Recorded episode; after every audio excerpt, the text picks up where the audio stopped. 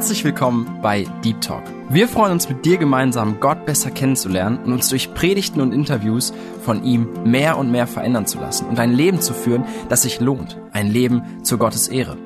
Unser Anliegen ist es, mit dir über Themen zu sprechen, die tiefer gehen. Also eben nicht Smalltalk, sondern Deep Talk. Sei dabei und lass dich herausfordern. Ja, herzlich willkommen hier bei Deep Talk. Ich bin Nathanael und ich freue mich, dass du heute da bist. Und ich freue mich heute, eine Predigt teilen zu können, die ich vor knapp anderthalb Jahren in Hamburg live hören durfte, nämlich auf der E21 und Eckstein-Konferenz. Und dort hat Christian Wegert über die Worte aus Philippa 1, die Verse 27 bis 30 gepredigt. Und mich hat es sehr inspiriert und deshalb möchte ich das auch heute teilen. Und dort geht es um den würdigen Wandel des Evangeliums. Und ich glaube, das ist etwas, was uns alle betrifft. Und ich bin ganz gespannt, was Gott durch diese Predigt tun möchte in deinem Leben. Also sei gespannt, hör zu und lass dich herausfordern.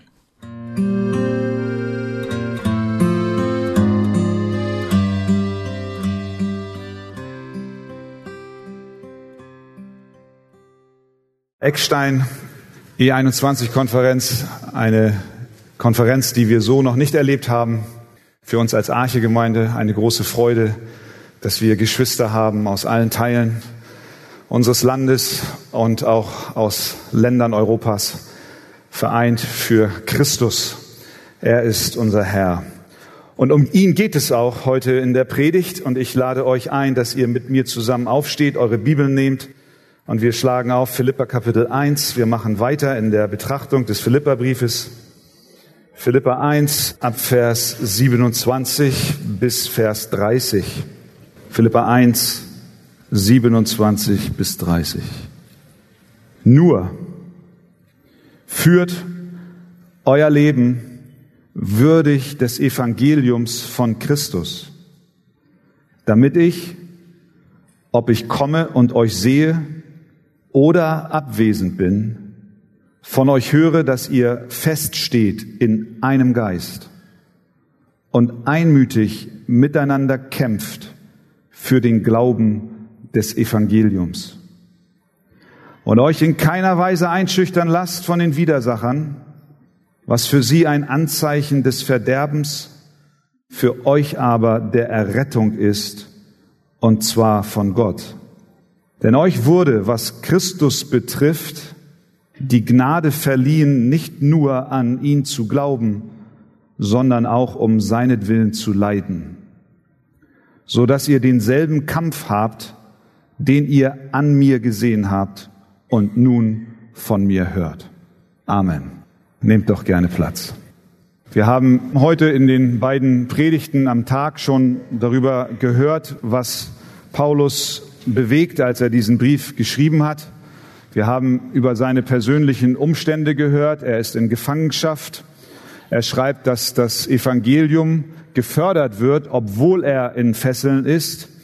Er ist auch gewiss, dass wie immer auch seine Gefangenschaft ausgehen mag, sie doch ihm zum Besten dienen wird. Und Paulus gibt auch einen Einblick in sein Herz, nämlich dass er auf der einen Seite so gerne sterben würde, um bei Christus zu sein, den er so liebt, aber auf der anderen Seite er dann doch sagt, nein, ich bleibe hier um euretwillen, weil ich das Evangelium verkündigen möchte und auch euch im Glauben stärken will. Er hat also in den Versen bis hierher sehr viel über sich und über seine Situation geschrieben und über das, was sein Herz bewegt. Und hier jetzt ab Vers 27 kommt eine gewisse Wendung in die Richtung, die er einschlägt, nämlich nun wendet er sich an die Christen in der Stadt Philippi und äh, er ist, wie wir gelesen haben, besorgt. Er ist besorgt um ihren Lebenswandel. Er hat ein Anliegen. Das Anliegen lautet, ihr lieben Philippa, lebt im Einklang mit dem Evangelium. Er ist besorgt um ihren Lebenswandel inmitten von Bedrängung und auch Opposition. Sein Anliegen lebt im Einklang mit dem Evangelium, ist nicht nur eine Frage oder eine Bitte, die er in den Raum hineinstellt, sondern er gibt ihnen anhand der gelesenen Texte auch vier, so wie ich sie herausgearbeitet habe, vier praktische Hilfen, was es heißt, würdig oder auch im Einklang des Evangeliums zu leben. Was wir nun machen wollen, ist zuerst einmal uns sein Anliegen ansehen, lebt im Einklang, lebt würdig des Evangeliums und dann vier praktische Punkte, die er uns hier gibt, wie das denn aussehen kann. Nicht nur für die Philipper, sondern auch für uns. Also zunächst einmal das Anliegen. Er schreibt, Vers 27, nur führt euer Leben würdig des Evangeliums von Jesus Christus. Das ist ihm sehr wichtig. Das geht schon aus dem Satzbau im Originaltext hervor. Dort steht das Wort nur gleich zu Beginn. Nur. Wir können auch sagen, allein lebt euer Leben würdig des Evangeliums. Dieses Anliegen ist Paulus grundsätzlich wichtig, nicht nur hier in dem Brief an die Philipper. Er schreibt zum Beispiel den Ephesern, so ermahne ich euch, dass ihr der Berufung würdig lebt. Er schreibt den Kolossern, dass ihr des Herrn würdig lebt. Er schreibt den Thessalonichern, führt euer Leben würdig des Gottes. Und er schreibt den Philippern, nur, wenn ich mich jetzt an euch wende, allein lebt euer Leben würdig des Evangeliums. Mit anderen Worten, seid echte Christen, wandelt entsprechend des Evangeliums von Jesus Christus und repräsentiert ihn und seine Mission in geeigneter Weise. Gebt nicht vor, jemand zu sein, der ihr nicht seid. Klebt auf die Flasche, in der nur Wasser ist, nicht das Etikett eines hochqualitativen Weines, den du für 300 Euro in einem Weinspezialhandel kaufst. Und wenn du die Flasche öffnest, dann bist du bitter enttäuscht, weil es abgestandenes Wasser ist. Lebe echt, lebe würdig des Evangeliums von Jesus Christus. Wir wissen, dass das eine Herausforderung ist, nicht nur für die Philipper, sondern ich glaube, diese Botschaft gilt uns auch heute im 21. Jahrhundert. Wie leben wir? Würdig des Evangeliums. Alexander der Große, der griechische Feldherr, der hatte in seiner Armee einen Soldaten, der hieß dummerweise, jedenfalls aus Sicht des Alexanders des Großen, der hieß auch Alexander. Nur das Problem war, dass der Alexander, der kleine Alexander, also der Soldat Alexander, ein riesiger Feigling war und äh, überhaupt dem Namen seines großen Herrn nicht Ehre machte. Eines Tages war Alexander der Große, so berichtet man, so entsetzt und, und, und, und, und wütend darüber, dass dieser Soldat so lebt, wie er lebt, dass er ihn zur Rede gestellt hat und hat gesagt, mein lieber Freund, entweder du änderst deinen Namen oder aber du machst demselben Ehre. Entweder du nennst dich nicht länger Alexander, entweder du, du änderst deinen Namen oder du lebst würdig des Namens, den du trägst. Das war auch, was Paulus umtreibt. Philippa, ich bin in Gefangenschaft. Jetzt schreibe ich euch, allein, lebt würdig des Evangeliums. Wir können auch übersetzen, verhaltet euch würdig des Evangeliums, wandelt nur würdig des Evangeliums.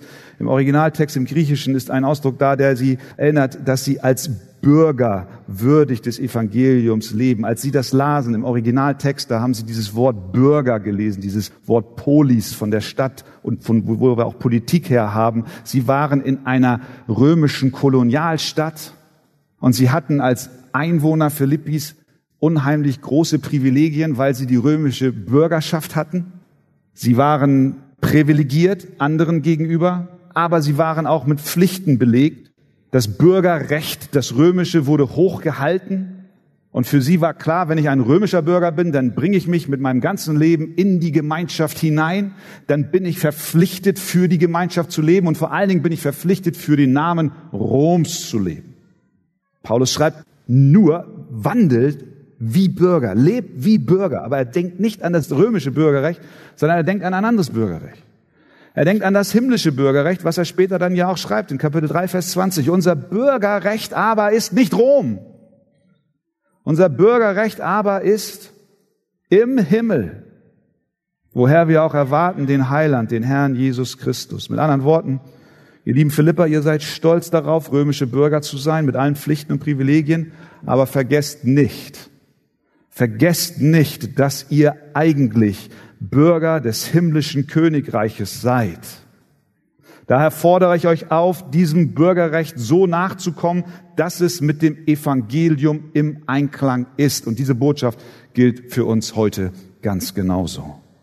Das heißt, dass wir mit allem, was wir tun, wo immer wir uns bewegen, ob in der Familie, in der Nachbarschaft, auf der Arbeit, im öffentlichen Raum, an der Schule, an der Universität, dass wir niemals vergessen, dass wir nicht in erster Linie Staatsbürger Deutschlands oder irgendeines anderen Landes sind, sondern Bürger des himmlischen Jerusalems. Es ist eine hohe Berufung, Bürger des Himmels zu sein. Natürlich sollen wir auch als Bürger des Himmels dem Kaiser geben, was des Kaisers ist. Wir sollen also unsere himmlischen Bürgerpflichten in den Zivilstrukturen dieser Erde ausleben, aber dabei immer deutlich machen, dass unsere höchste Loyalität nicht Rom gilt, sondern Christus gilt.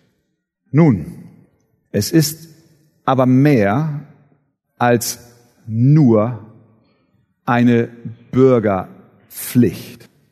Denn Paulus schreibt, wandelt würdig des Evangeliums des Christus.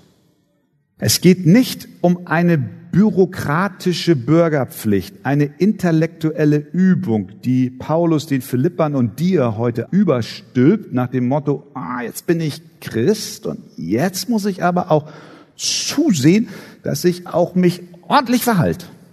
Wie vielleicht ein Prinz aus einer Königsfamilie gedrillt wird, bloß nach Protokoll sich zu verhalten. Es ist kein Zwang, unter dem wir stehen, Nein, Basis dieses neuen Lebenswandels ist die Person Jesus Christus. Wandelt würdig des Evangeliums des Christus. Wir haben von Alex Reindl heute gehört, wie herrlich Christus ist. Könnt ihr euch erinnern, wie er versucht hat, uns das beizubringen, indem er meinte, dass die Alpen schöner seien als das Flachland. Ziemlich missraten, die Illustration. Er hat uns erzählt, er sei hierher geflogen und sei bei strahlendem Sonnenschein in den Alpen gestartet und käme nach Hamburg und da wären nur Wolken gewesen. Da fiel mir sofort was ein. Vor zwei Wochen bin ich in Hamburg gestartet bei strahlend blauen Himmel. Ich kann euch die Fotos auf meinem Handy zeigen. Ich habe die schönste Stadt der Welt fotografiert. Die Alster, die Elbphilharmonie, die Elbe, die Schöne an der Elbe. Mein Herz schlug. Was für eine schöne Stadt. Und je weiter sich der Flieger Richtung Alpen bewegte, sah ich nichts mehr, nur Wolken. So schön sind die Alpen. Die Alpen sind herrlich, wirklich, sofern sie nicht in den Wolken hängen. Aber sie sind schön, ich fahre gern hin. Oh ja, ich, ich liebe das norddeutsche Flachland, ich liebe die Ozeane, Nordsee, Ostsee. Ich liebe die Berge. Wir lieben die Schönheiten dieser Natur. Aber Jesus ist schöner. Jesus ist schöner. Es geht um das Evangelium des herrlichen Christus. Es geht um das Evangelium des Christus, der dich aus der Grube zog. Es geht um den Jesus, der dir die Schlinge vom Hals nahm. Es geht um den Jesus, der seinen Nacken nicht verschonte, sondern ihn hinhielt für dich. Es geht um den Jesus, der die Herrlichkeit verlassen hat aus Liebe zu dir. Es geht um den Jesus, der am Kreuz für deine und für meine Sünden vollkommen bezahlte. Es ist Jesus, der den Zorn Gottes voll trug, der den Kelch des Zornes Gottes bis zum letzten Tropfen ausgetrunken hat. Es ist der Jesus Christus, der für dich ins Grab ging, der für dich auferstanden ist, der für dich in den Himmel gefahren ist, der für dich aus dem Himmel her regiert und der wiederkommen wird, für dich, um dich zu holen in die ewige Herrlichkeit. Dieser Christus ist wirklich herrlich. Es ist das Evangelium des Christus. Es ist nicht eine elende, in Anführungszeichen, elende Bürgerpflicht, die wir zu erfüllen haben, sondern es ist eine Freude zu leben für den, der alles für uns gab. Nur Philippa lebt würdig des Evangeliums des Christus. Wann sollen sie würdig des Evangeliums leben? Wann sollst du würdig des Evangeliums leben? Vers 27 gibt uns die Antwort. Damit ich, ob ich komme und euch sehe, oder abwesend bin, von euch höre, dass ihr feststeht in einem Geist und einmütig miteinander kämpft für den Glauben des Evangeliums. Ob ich komme, und er weiß nicht, ob er kommt, er ist in Gefangenschaft. Oder ob ich abwesend bin, so wie jetzt, lebt würdig für diesen Christus. Das heißt, mit anderen Worten, der Lebenswandel der Philippa und auch unser Lebenswandel ist nicht abhängig von der Gegenwart des Paulus, es kann sein, dass in seiner Abwesenheit eine gewisse Laissez-faire-Haltung Einzug gehalten hat. Und er weiß das, genau wie ein Lehrer weiß, dass wenn er den Klassenraum verlässt und nochmal was aus dem Lehrerzimmer holen muss, dass dann die Schüler auf den Tischen tanzen. Er weiß das. Er kennt seine Zöglinge. Ob ich bei euch bin oder ob ich abwesend bin, nur lebt würdig des Evangeliums. Immer. Zu jeder Zeit. Unser Engagement für Christus sollte nicht abhängig sein von der Gegenwart oder Abwesenheit eines Leiters. Ob wir alleine zu Hause sind oder mit 1800 Konferenzteilnehmern in Hamburg sitzen, spielt keine Rolle. Ob wir in der Uni sind, ob wir Christen haben in der Nähe oder nicht oder nur von Gottlosen umgeben sind, ob wir alleine sind am Abend vor dem Computer oder dem Fernseher oder am Sonntagmorgen in der Gemeinde, ob Paulus da ist oder nicht, ob John Piper da ist oder nicht, spielt keine Rolle. Ob ich komme oder abwesend bin, lebt für Christus. Das ist das Anliegen. Das bewegt ihn. Das bewegt ihn zutiefst. Wie, wie soll das gehen, Paulus? Wie sollen wir, wie sollen die Philippa diesem Anliegen entsprechend sich verhalten? Vier Punkte. Erstens, seid standhaft. Vers 27. Nur führt euer Leben würdig des Evangeliums von Christus, damit ich von euch höre, dass ihr fest steht in einem Geist. Unser Lebenswandel als Gemeinden, vor allem auch als Einzelne, soll gekennzeichnet sein durch Standhaftigkeit. Im Einklang mit Jesus zu leben bedeutet standhaft zu sein. Paulus wiederholt das in Kapitel 4, Vers 1. Steht fest in dem Herrn. Klar, das Wort kommt aus der Militärsprache. Das hat eine Verbindung zu Soldaten, die auf ihrem Posten bleiben. Das Ganze ist ja eingebettet in dem Kontext von Verfolgung und Bedrückung. Bleibt standhaft. Ihr kennt diese schwarzmützigen Soldaten der Queen am Buckingham Palace. Als Kind staunte ich darüber, wie die so lange da stehen können. Die erste Frage, die ich meine Mutter gestellt habe, ist, wo ist denn deren Toilette? Ob Wind ist oder Sturm ist, ob die Blase drückt oder nicht, was immer da passiert, die stehen. Und die sind noch nicht mal im Krieg. Denken wir an die, die ihren Posten halten, wenn wirklich Angriffe da sind.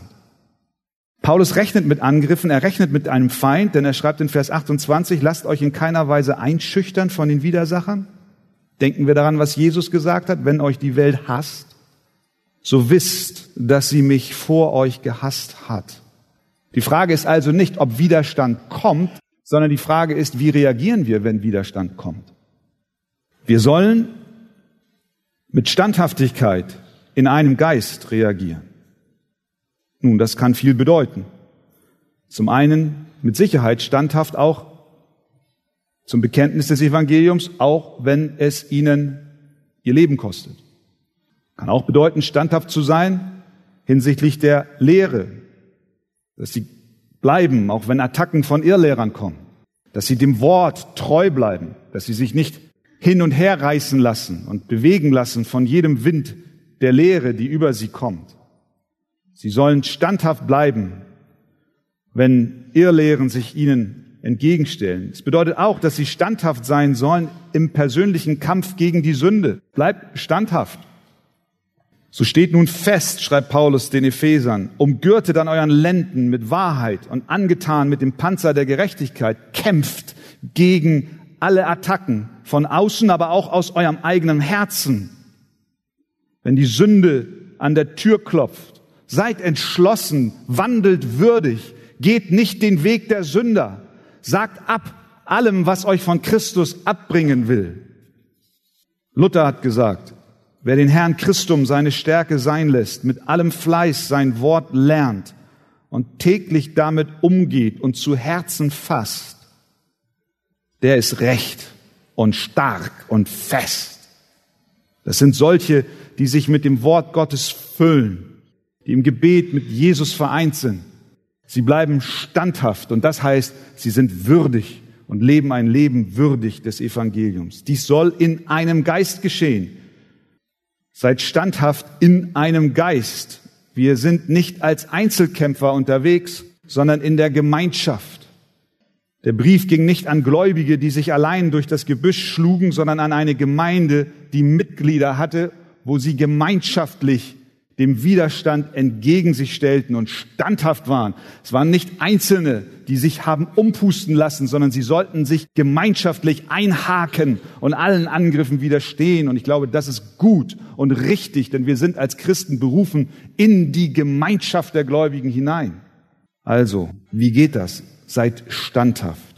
In eurem persönlichen Leben, in eurem Kampf gegen die Sünde, im Kampf gegen Irrlehre, bleibt beim Glauben, auch wenn euch Repressalien drohen und vor allen Dingen tut es gemeinsam in einem Geist.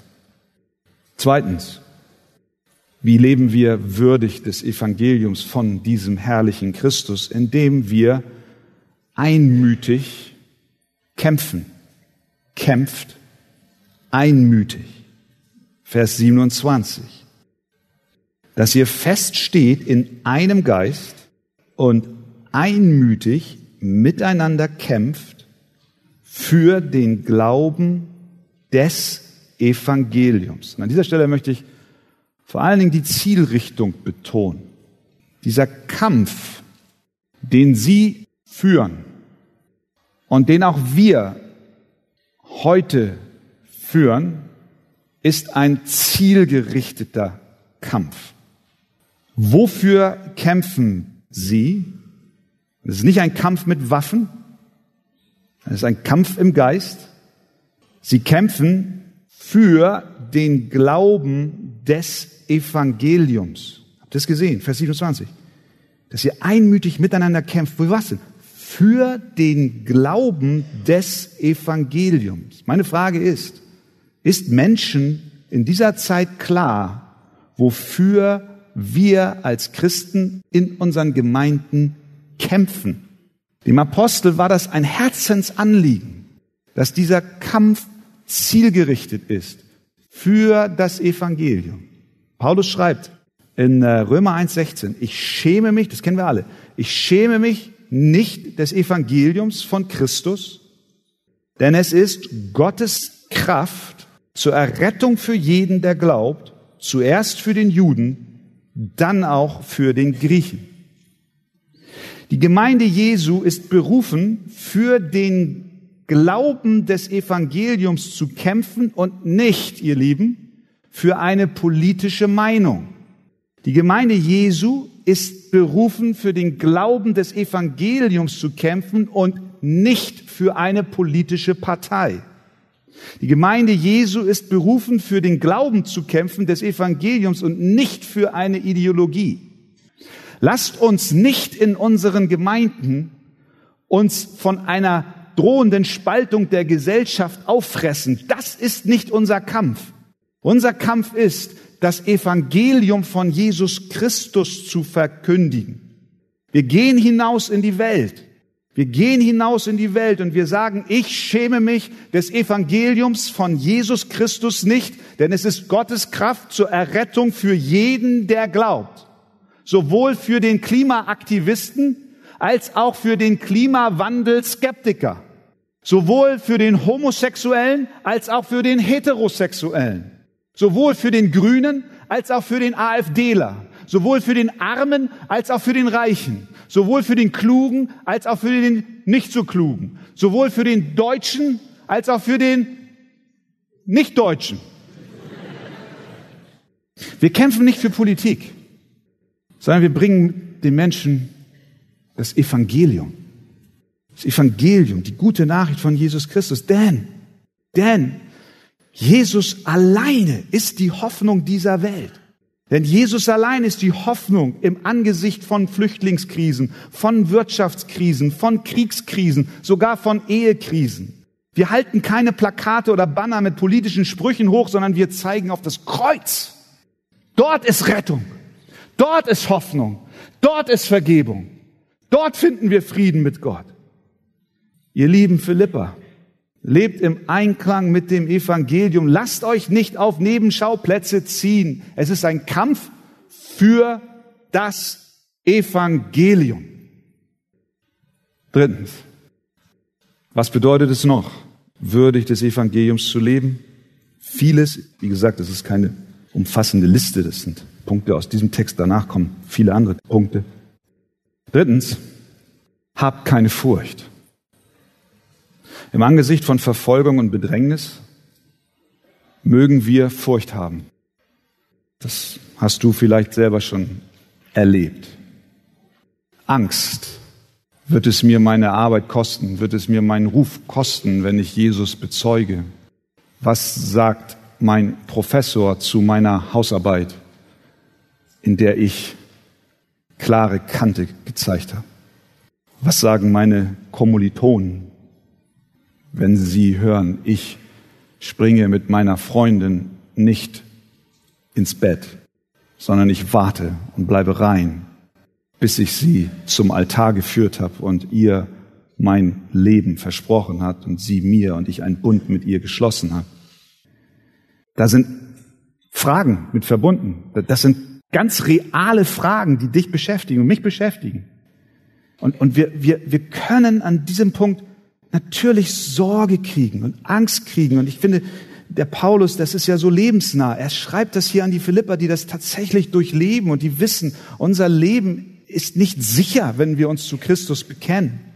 Er schreibt im Angesicht von Verfolgung und Bedrängnis, Vers 28, und lasst euch in keiner Weise einschüchtern von den Widersachern. Wow was für sie ein Zeichen des Verderbens, für euch aber der Errettung ist von Gott. Es mag sich anfühlen, und du kennst das, es mag sich anfühlen, als wenn die Gottesleugner und die Spötter Überhand gewinnen. Es mag sich anfühlen, als wenn sie viel stärker sind und sowieso in der Überzahl. Und du als bekennender Christ an dem Ort, an dem Gott dich gestellt hat, bist so bedeutungslos und es ist wie eine riesige Welle, die über dich schwappt und du weißt nicht, wie es ausgeht. Aber die Wahrheit ist eine andere.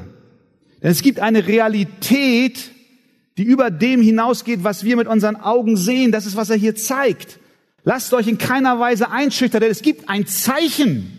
Es gibt ein Zeichen, das ist ein Zeichen, wenn ihr Christusgemäß würdig wandelt, gibt es ein Zeichen, was in zwei Richtungen zeigt. Für sie ist es entweder die, die euch bedrängen, ein Zeichen des Verderbens und für euch ist es ein Zeichen der Rettung. Er spricht von einem Zeichen, das nur zwei Richtungen kennt. Entweder Rettung oder Verderben. Und er sagt, für die, die spotten, für die, die euch bedrängen, ist euer Lebenswandel, euer Zeugnis für Christus ein Zeichen des Verderbens. Das kommt aus dieser Sprache, wenn wir wissen, bei diesen Gladiatoren-Wettkämpfen, da waren dann diese beiden Kämpfer da und dann haben die, es ging um Leben und Tod und wenn dann der Stärkere den anderen dann schon auf dem Boden hatte und den, den Fuß auf die Brust setzte und das Schwert in der Hand hat, dann guckte er zu Cäsar oder zu dem Imperator hin und wenn der Cäsar so machte, dann durfte der leben. Aber wenn der Cäsar so machte, dann hat er einfach mal zugestochen und dann war der tot. Das ist ein Zeichen der Rettung oder des Verderbens. Daumen hoch, Daumen runter. Es gibt keinen neutralen Grund. Himmel oder Hölle, Errettung oder Verderben. Das ist die Realität. Schaut mal, ihr lieben Philippa, ihr werdet bedrängt und natürlich neigen wir dazu, Furcht zu haben. Aber schaut auf die geistliche Realität dahinter. Sie sind nicht die Sieger. Nein, sie sind die, die bemitleidenswert sind, denn über ihnen geht ein Zeichen des Verderbens auf. Das ist die Wahrheit. Oft denken wir, dass die Bedränger und die Spötter überlegen sind. Wir haben das Empfinden, dass es ein Zeichen ist, dass die Welt am Gewinnen ist. Sie sind die Starken, wir sind die Schwachen. Sie zeigen, wo es lang geht. Und wir meinen, Gott hätte seine Hand zurückgezogen und wir rackern und mühen uns alleine ab. Ich glaube, ihr Lieben, wir dürfen die Lektion lernen, die Asaf gelernt hat im Psalm 73 als er schreibt, ich aber wäre fast gestrauchelt mit meinen Füßen. Wie leicht hätte ich einen Fehltritt getan. Das schrieb er, als er all die Gottlosen sah in ihrem Ruhm und in ihrer Herrlichkeit. Mit anderen Worten sagt er, ich, ich, wäre, ich wäre beinahe zerbrochen, ob der Macht und des Erfolges derer, die mich bedrängen. Ich sah mir die Gegner des Evangeliums an und ich dachte, sie sind die Sieger, sie sind die Gewinner, sie sind auf den Titelseiten der Magazine. Schau dir ihre faltenlosen Körper an, schau mal ihre durchtrainierten Muskeln an. Sie sind die, die die meisten Follower haben, sie sind die Influencer. Alle richten sich nach ihnen. Sie sind gewollt, sie sind berühmt und wir sind die Geschlagenen. Wir sind die Außenseiter. Wir gehen sonntags in die Kirche und singen Lieder. Aber dann, ihr Lieben, aber dann, dann schreibt Asaf, bis ich ging in das Heiligtum Gottes und merkte auf ihr Ende. Bis ich in den Tempel des Herrn ging, bis ich mich vor dem souveränen Gott beugte, bis ich das Weltgeschehen aus seiner Perspektive begann anzusehen. Als ich erkannte, dass Gott souverän ist und über allem regiert, da wich meine Panik. Nun weiß ich, dass sie nicht furchteinflößend sind, sondern sie sind bemitleidenswert, bis ich merkte auf ihr Ende. Zeichen. Daumen hoch oder Daumen runter. Mit anderen Worten, ein Leben zur Ehre Gottes führen wird Bedrängnis bringen, aber wir dürfen getrost sein, dass Gott uns durchträgt. Wenn wir uns dem souveränen Gott beugen, dann werden wir mehr und mehr verstehen, dass wir uns nicht zu fürchten haben. Und das nimm doch ganz persönlich für deine Situation mit. Vor dem Menschen, dem Kommilitonen und dem Professor, vor dem du dich fürchtest. Fürchte dich nicht. Liebe mit der Liebe Gottes. Aber schau auf Christus, den souveränen Herr. Es gibt eine Realität, die größer ist. Also erstens seid standhaft, zweitens kämpft einmütig, drittens habt keine Furcht und zum Schluss viertens nehmt Gottes Gaben an. Ein Leben würdig des Evangeliums zu leben bedeutet, die Gaben Gottes anzunehmen. Nun, unser Text gibt uns hier zwei Gaben, die Gott für uns vorbereitet hat. Vers 29 folgende, denn euch wurde, was Christus betrifft, die Gnade verliehen, nicht nur an ihn zu glauben, sondern auch um seinetwillen zu leiden. Zwei Geschenke. Eins, was wir gerne in Empfang nehmen die Gabe des Glaubens. Unser Glaube ist ein Geschenk. Ein Geschenk, was wir nicht verdient haben. Unser Glaube ist eine Gabe Gottes, die uns ein verändertes Herz geschenkt hat, uns auf Jesus ausrichten und als Folge dieses rettenden Glaubens, den er uns in seiner Souveränität geschenkt hat, leben wir ein Leben und wollen ihm ähnlicher werden und wandeln gemäß und würdig des Evangeliums. Es ist ganz wichtig, dass wir das verstehen, dass niemand hier denkt, dass dieser Aufruf nur wandelt würdig des Evangeliums irgendeine Leistung ist, die wir zu vollbringen haben, um bei Gott akzeptiert zu sein. Nein, er schreibt, es ist ein Geschenk. Der Glaube ist ein Geschenk. Dein Christenleben ist ein Geschenk. Gott hat nicht gewartet, bis du einen gewissen Stand erreicht hast und dann hat er dir Glauben gegeben. Nein, er hat dich aus der Grube gezogen, in deiner Verlorenheit ergriffen und er hat dir aus lauter Gnade und Güte Glauben geschenkt. Das ist ein Geschenk Gottes. Denn aus Gnade seid ihr selig geworden durch Glauben. Das nicht aus euch, Gottes Gabe ist es. Denken wir an Lydia der tat der Herr das Herz auf, so dass sie darauf acht hatte, was von Paulus geredet wurde. Gott tat ihr Herz auf. Er wirkte und sie reagierte. Das ist ein Geschenk. Geschenk des Glaubens. Der Glaube ist ein Geschenk. Und dieses Geschenk nehmen wir gern an. Aber da ist noch ein anderes Geschenk von Gott, was auch ein Kennzeichen eines würdigen Lebens für das Evangelium ist. Und das ist das Geschenk der Gnade um Christi willen zu leiden. Er schreibt, denn euch wurde, was Christus betrifft, die Gnade verliehen, nicht nur an ihn zu glauben, sondern auch um seinetwillen zu leiden. Das ist ein sehr erstaunlicher Satz, den manche gerne aus der Bibel streichen wollen, weil das nicht in ihr Gottesbild passt und in ihre Theologie. Wenn einseitig betont wird, dass Gott Liebe ist, dann ist da kein Platz für so einen Satz aber er steht dort und wir wollen ihn nicht rausstreichen, oder? Lassen wir ihn besser stehen. Nun, wenn wir über dieses Thema sprechen, Leiden um Christi willen, muss ich ganz ehrlich gestehen, fühle ich mich nicht als der Richtige, darüber zu reden. Wenn ich anschaue, auch im Laufe der Jahre jetzt, in denen ich als Pastor hier in der Gemeinde arbeiten darf, mit viel, vielen Menschen ich auch seelsorgerliche Gespräche hatte und überhaupt Gespräche geführt habe, die leiden um Christi willen, wie viel Tränen geflossen sind, dann fühle ich mich, als wenn ich ein besonders privilegierter Mensch bin, dass Gott mich vor vielem tiefen Leid bewahrt hat. Aber ich bin so froh, dass ja nicht ich hier rede, sondern Gott durch sein Wort hier redet und er den Apostel Paulus benutzt, der das hier schreibt. Und ich glaube, Paulus, der kann das schreiben, weil er wusste, was Leid bedeutet. Wir wissen, was er in 2. Korinther 11 alles für eine Liste dort hat an, an Leid, was ihm widerfahren ist. Schläge, Geißelhiebe, Schiffbruch, Hunger, Gefahr unter Räubern, Durst, Fasten, Frost, Blöße und so weiter und so weiter. Und jetzt in der Situation, in der er ist, gefangen um Christi willen. Er weiß, was Leid bedeutet. Er weiß, was Leid bedeutet. Aber trotzdem sagt er, dass er dies als ein Geschenk Gottes betrachtet. Er erkennt in dem Leid die Gnade Gottes. Wie kann das sein? Nun, vielleicht ist eine Antwort diese.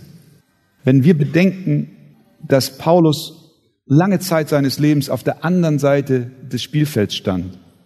Nämlich er war der, der verfolgt hat.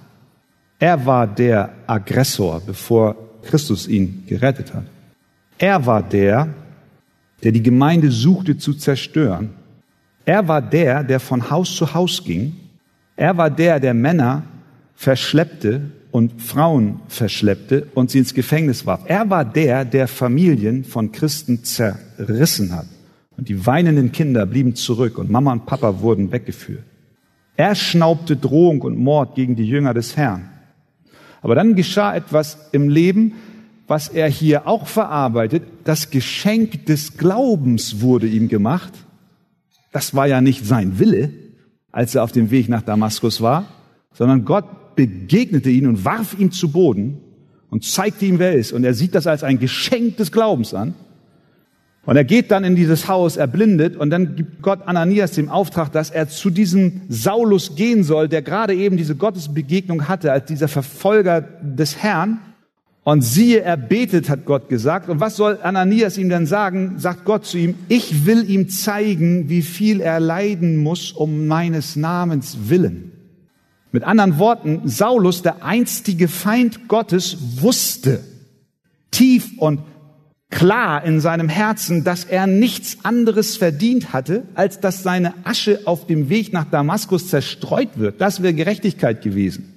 Und nun hört er von Gott, dass er nicht nur das Privileg des Glaubens geschenkt bekommen hat, sondern dass er auch würdig erachtet wird, für diesen Christus zu leiden. Er hätte etwas ganz anderes verdient, aber jetzt erachtet ihn Christus würdig. Für ihn ein Privileg. Und ich glaube, mit dieser Erkenntnis möchte er die Philippa ermutigen. Er sagt ihn und er sagt uns, er sagt dir und mir, ihr dürft, ihr dürft für Christus leiden. Es ist ein Geschenk, der Druck von den Spöttern. Aber vergesst nicht, dass Gott die Kontrolle über die hat, die euch bedrängen. Euer Leid ist nicht Folge eines Fehlers oder Zufalls, sondern Teil des Planes Gottes. Bei Paulus ganz klar zu sehen. Ich will ihm zeigen, wie viel er leiden muss um meines Namens willen. Es war Gottes Plan.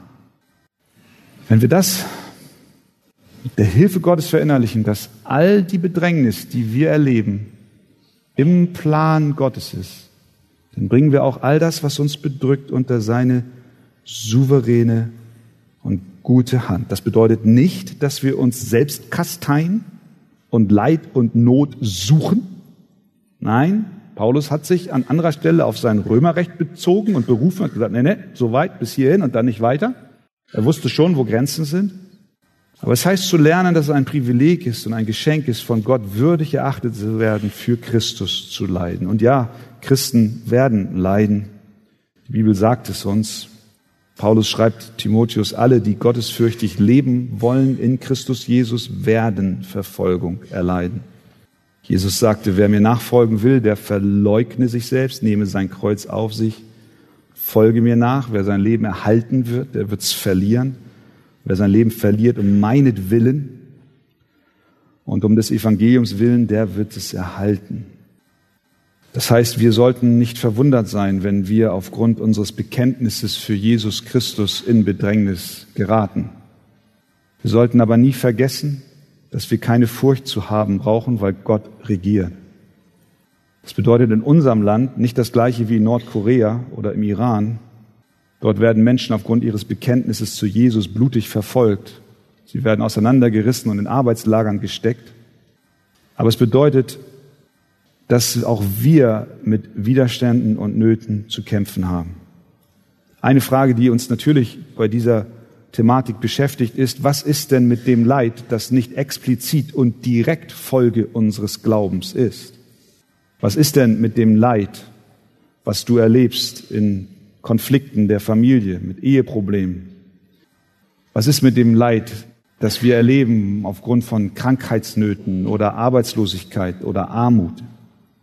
John Piper gibt auf diese Frage eine hilfreiche Antwort. Lasst mich ihn an dieser Stelle zitieren. Er sagt, in dem Moment, in dem wir Jesus auf dem Weg folgen, den er uns weist, entscheiden wir uns zu allem, was dieser Weg unter seiner souveränen Vorsehung beinhaltet. Das bedeutet, dass alle Leiden, die uns auf dem Weg des Gehorsams begegnen, Leiden mit Christus und für Christus sind. Wir sagen, du musst nicht erst ins Gefängnis geworfen werden, um für Christus zu leiden, sondern alle Leiden, die uns begegnen, sind Leiden für Christus er schreibt weiter, sei es Krebs oder seien es Konflikte, sei es Leid von Verfolgung, Krankheit oder Unfall. Sie alle haben eines gemeinsam. Sie bedrohen unseren Glauben an die Güte Gottes und sie sind eine Versuchung für uns, den Weg des Gehorsams zu verlassen. Jeder Triumph des Glaubens in dieser Situation und jeder Gehorsam in diesem Leid sind Zeugnisse der Güte Gottes und der Herrlichkeit Christi. Es hat mich getröstet. Alle Leiden sind Leiden für Christus, für Menschen, die mit Jesus gehen. Das heißt, wenn du deine Arbeit verlierst und du inmitten deiner Verzweiflung versucht bist zu sagen, Herr, warum hast du mich verlassen? Wenn du beinahe wie Asaf in Straucheln gerätst und sagst, ich sollte vielleicht mein Glauben über Bord werfen, weil es hat ja alles keinen Sinn. Du dann aber doch sagst, Herr, ich will deinen Namen in dieser Situation erheben. Ich will dir vertrauen, auch wenn ich keine Hoffnung habe. Dann gehst du durch dieses Tal mit und für Christus. Wenn du an deiner Ehe festhältst, auch wenn es schwer zu sein scheint und auch schwer ist, und du durch diesen unlösbaren Konflikt hindurchgehst in Begleitung von Geschwistern und nicht sofort die Flinte ins Korn wirfst und sagst, Herr, ich will dies tun zu deiner Ehre, dann ist auch dieses Eheproblem ein Leiden für Christus. Wenn du die Krebsdiagnose erhältst und du versuchst bist zu sagen, Herr, warum hast du mich verlassen? Du dann aber doch durch die Gnade Gottes und Ermutigung deiner Geschwister und Bestätigung durch das Wort Gottes sagst, Herr, ich möchte diese Krankheit zu deiner Ehre erleben. Ich möchte sie durchleben, so dass ich in der Art und Weise, wie ich damit umgehe, auch wenn ich schwach bin, aber doch ein Vertrauen zu dir ausdrücke, so dass meine Umwelt, meine Geschwister, meine Freunde sehen, dieser Mensch, ich habe Gottvertrauen. Dann gehen wir durch diese Krankheit, durch dieses Leiden mit und für Christus. Es ist ein Geschenk. Fasse es, wer es fassen kann. Möge Gott uns helfen, möge er zuerst mir helfen. Ich bin mir sicher, dass in einer Versammlung wie dieser jetzt viele Fragen sind, ganz persönlich, hinsichtlich deiner, deiner Situation. Aber wende dich doch im Gebet zum Herrn und sag, Herr, hilf mir. Hilf mir, dass ich deine Souveränität, deine Güte, deine Herrlichkeit erkenne in dem Leid, durch das ich jetzt hindurchgehe. Das Anliegen des Apostels ist, im Einklang für die Philippa, lebt im Einklang mit dem Evangelium. Wie sollen wir das tun? Indem wir standhaft sind, indem wir einmütig kämpfen, indem wir keine Furcht haben und indem wir Gottes Gaben annehmen, sowohl den Glauben als auch das Leid. Bist du am Straucheln wie Asaf? Bist du in Furcht vor den Bedrängern? Fällt es dir schwer, Leid als ein Geschenk Gottes anzusehen? Wende dich zum Herrn. Er ist da und er hilft uns. Amen. Vater im Himmel, ich möchte jetzt ganz besonders für Menschen beten, die, die hier sind, Herr. Herr, die, die gerade Leid erleben, die innerlich rufen, ich brauche Hilfe. Du siehst unser ängstliches Herz. Die Bedränger, die sind so groß und mächtig. Das Leid ist so schwer. Die Krankheit drückt. Vater im Himmel, ich bitte dich, dass du Gnade schenkst, dass wir dich erkennen in all dem, was uns bedrückt und dass wir die Herrlichkeit Christi sehen, die über allem leuchtet. Ich bitte dich, dass du ganz konkret den Geschwistern hilfst, die jetzt in Nöten sich befinden, dass sie Antworten auf ihre Fragen bekommen aus deinem Wort, auf dieser Konferenz durch Gespräche, dass du ihnen wohltust und da, wo es dir gefällt, dass du deinen mächtigen Arm bewegst und sie durchführst und herausführst. Und du wirst es tun, ob ich schon wanderte im finsteren Tal, fürchte ich kein Unglück, denn du bist bei mir. Dein Stecken und Stab trösten mich. Herr, schenke es all denen, die jetzt bedrückt und bedrängt sind. In Jesu Namen beten wir. Amen.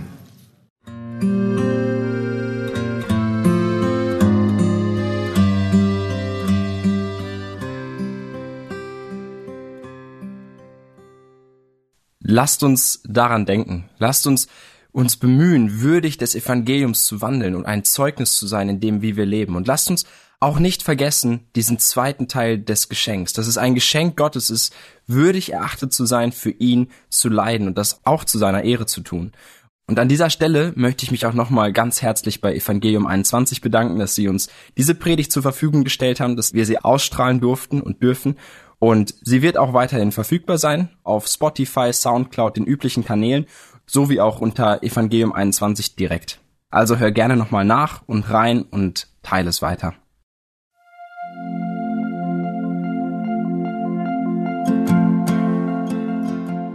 Schön, dass du heute dabei warst. Wenn es für dich ein Segen war und du etwas mitnehmen konntest, dann teile Deep Talk gerne mit deinen Freunden und fühle dich frei, auch uns ein Feedback zu schreiben. Wir würden uns da sehr darüber freuen.